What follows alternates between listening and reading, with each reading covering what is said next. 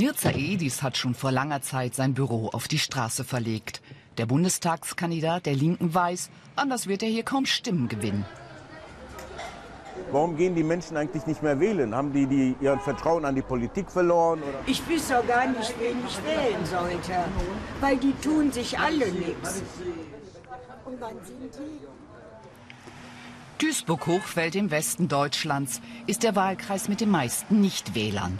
Nur noch jeder Fünfte gab hier zuletzt bei der Kommunalwahl seine Stimme ab. Vor über 30 Jahren ging es den Menschen in der Stahlregion noch gut. Doch von den rund 20.000 Einwohnern verloren viele ihre Arbeit. Heute leben zwei Drittel von staatlicher Hilfe.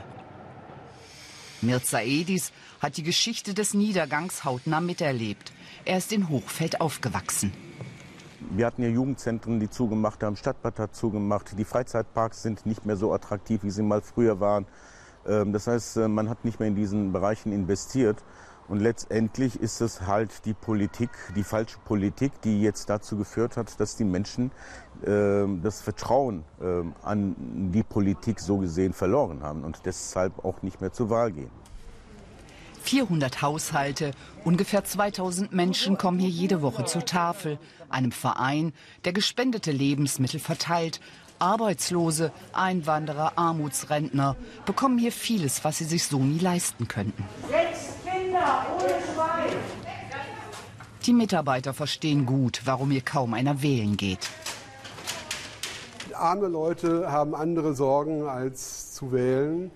Und ich glaube, dass sich die Politik und die Menschen immer weiter voneinander entfernen.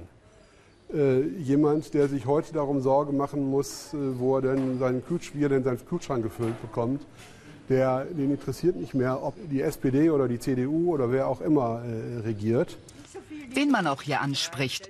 Die Enttäuschung über die Parteien ist groß. Arme wie Sie seien auch nur selten Thema der großen Politik.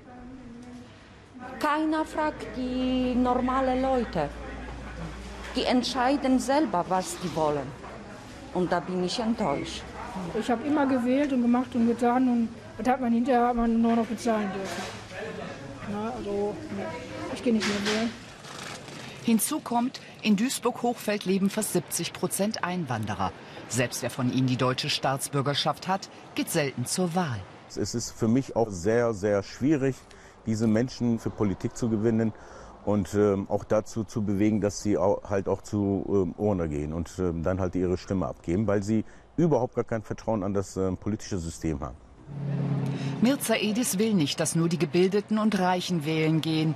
Deshalb wird er in seinem Viertel noch viel unterwegs sein müssen, um die Menschen hier wieder für die Demokratie zu gewinnen.